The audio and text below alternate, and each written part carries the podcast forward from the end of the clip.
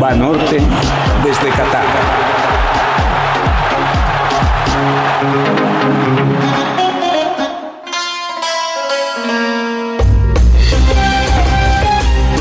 Hakim Ziyech es el número 7 de la selección de Marruecos. Con una figura y una resistencia parecidas a la de Isham El Guerrouj, el máximo héroe del deporte marroquí. ¿Se acuerdan de él? El mediofondista ya retirado, posee el récord mundial de los 1500 metros y también de la milla. Es el único que ha ganado medalla olímpica en 1500 y 5000 metros, además en la misma edición. Ziyech se parece a él. Es esbelto, tiene piernas de corredor y se desplaza como si lo fuera, pero con una habilidad técnica inmensa en los pies. Hakim Ziyech tiene una historia de encuentros y desencuentros con su selección. Les cuento, en la Copa Africana de Egipto en 2019, Marruecos estaba a punto de romper una larga racha negativa de resultados. Terrible.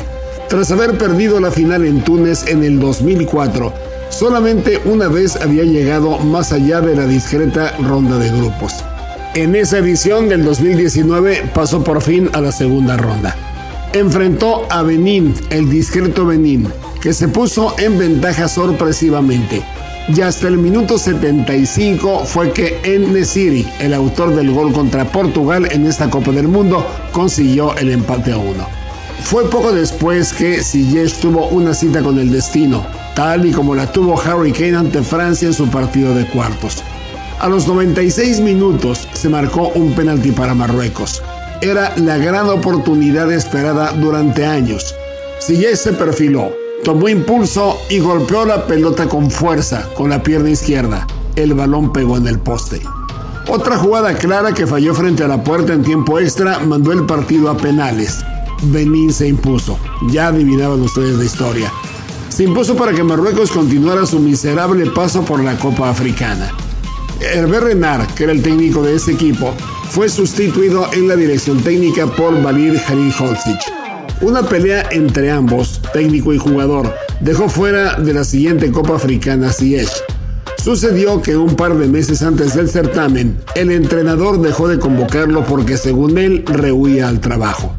Sin dar detalles, dijo que en los dos partidos anteriores, pero sobre todo en el último, su comportamiento no había sido ni el de un profesional ni el de un líder de equipo que él esperaba que fuera. Había llegado tarde a una práctica y pidió no entrenarse porque tenía una lesión, que la verdad no pudo avalar el cuerpo médico de la selección. Para el siguiente amistoso, como represalia, empezó en la banca. Y cuando Jalil Hodzic le pidió que calentara para ingresar en el segundo tiempo, Ziyech se negó. No fue vuelto a convocar.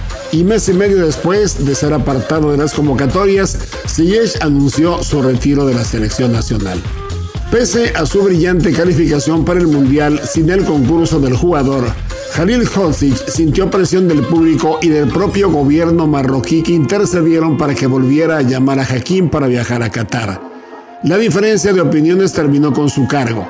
Él hizo lo éticamente correcto. Si se metían con sus llamados, le restaban autoridad y tenía que bajarse del barco. Walid Regraoui, el entrenador que tomó el equipo tres semanas antes del Mundial por todo esto, convenció a Ziyech y lo llamó de inmediato al equipo tras 15 meses de ausencia. Hoy Hakim Ziyech vuela por la banda derecha de Marruecos y será decisivo en el duelo contra la selección de Francia.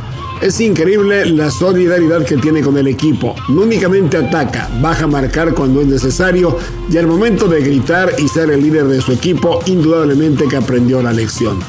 Ziyech es el número 7 con cuerpo de semifondista.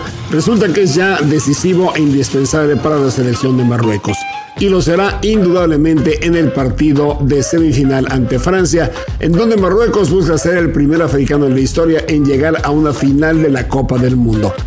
Dicen que el tiempo pone a cada quien en su lugar, pero yo me animo a preguntarles, ¿Tuvo la razón o no Jalil Stolzic en irse del equipo cuando le querían imponer a un futbolista, aunque los resultados demuestren que era indispensable para el equipo? La respuesta la tienes tú y el propio técnico que prefirió mantener intactas sus convicciones. Otras, historias.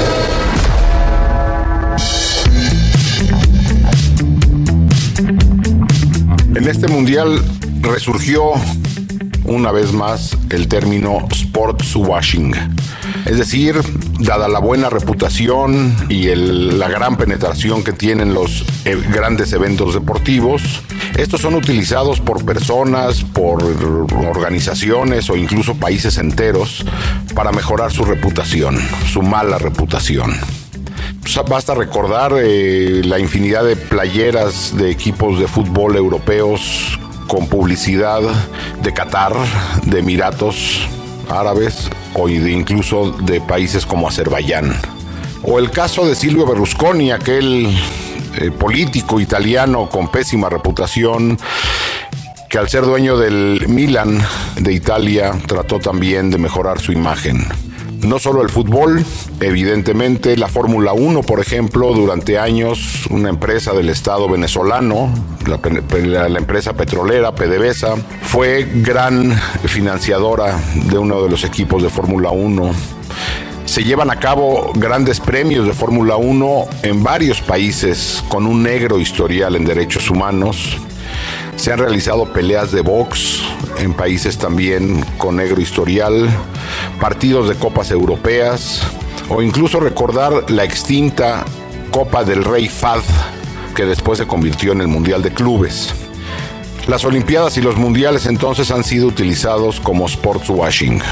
Es el caso del Mundial de Qatar, que ha tratado, mediante la promoción de su país, de mostrar un rostro distinto de la realidad que se vive en ese país.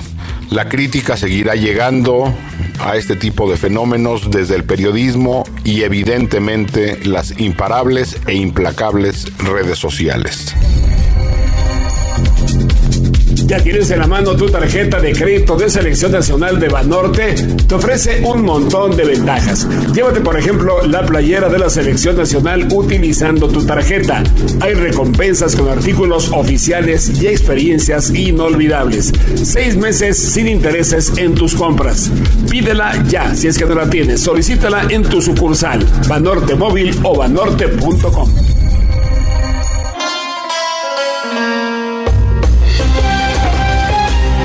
A Cristiano Ronaldo no lo habíamos visto llorar nunca. Sí, haciendo goles, festejándolos como ya lo patentó, haciendo pesas, echando rostro y corriendo por todos lados en una cancha de fútbol. Así sí lo habíamos visto. Pero la imagen desgarradora al final del partido contra Marruecos es inédita.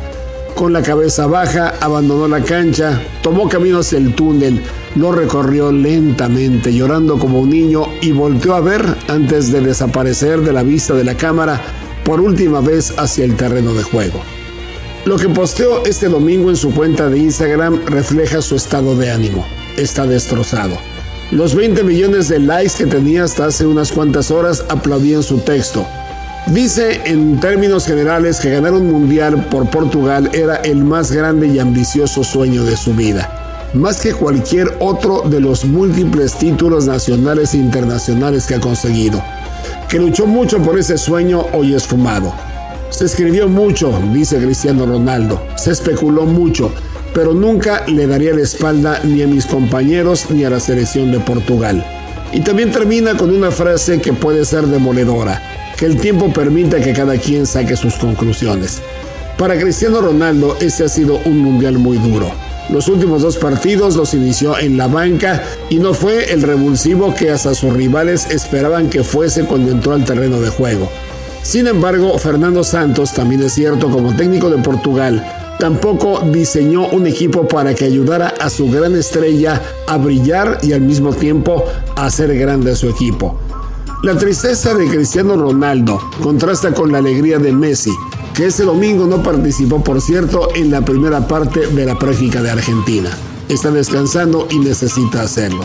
Está a punto Leo Messi de romper el número de partidos jugados en Copas del Mundo, récord que le pertenece hasta el momento a Lothar Mateus, en superar la barrera de los 10 goles marcados en 5 mundiales y tal vez también de conseguir ese sueño que CR7 no pudo, dar la vuelta olímpica en un mundial de fútbol con la camiseta de Argentina.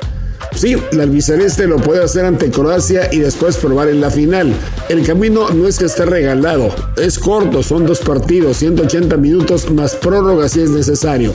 pero enfrentará a dos rivales muy duros. Sin embargo, Messi sigue siendo el eje del equipo argentino. Pero hay algo, me parece a mí, que inevitablemente están pensando los dos antagonistas.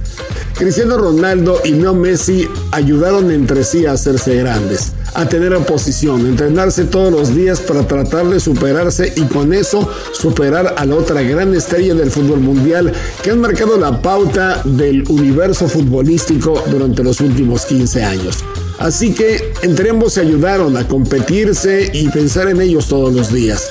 Y Leo estará pensando en el fondo de su alma que este es su último mundial. Porque aunque las fuerzas le alcanzaran, como se ha especulado, para estar dentro de tres años y medio en el Mundial de 2026, no querrá irse como su gran adversario, en la banca, sin un técnico que lo comprenda y llorando en su viaje al túnel. Seguro es que si Messi no consigue el título mundial con Argentina en esta ocasión, se va a quedar con esa hambre. Sin embargo, también creo que es muy difícil que lo intente la siguiente ocasión, justamente por no tener que pasar por lo que está pasando su gran antagonista Cristiano Ronaldo. Para Messi, por lo tanto, es ahora o nunca. Lo sabe mejor que nadie porque tres años y medio son mucho tiempo de espera para la próxima Copa del Mundo a la edad y con el desgaste que tiene. Para Messi será irse hoy como quiera que el destino le dicte el futuro Argentina. Banorte desde Qatar.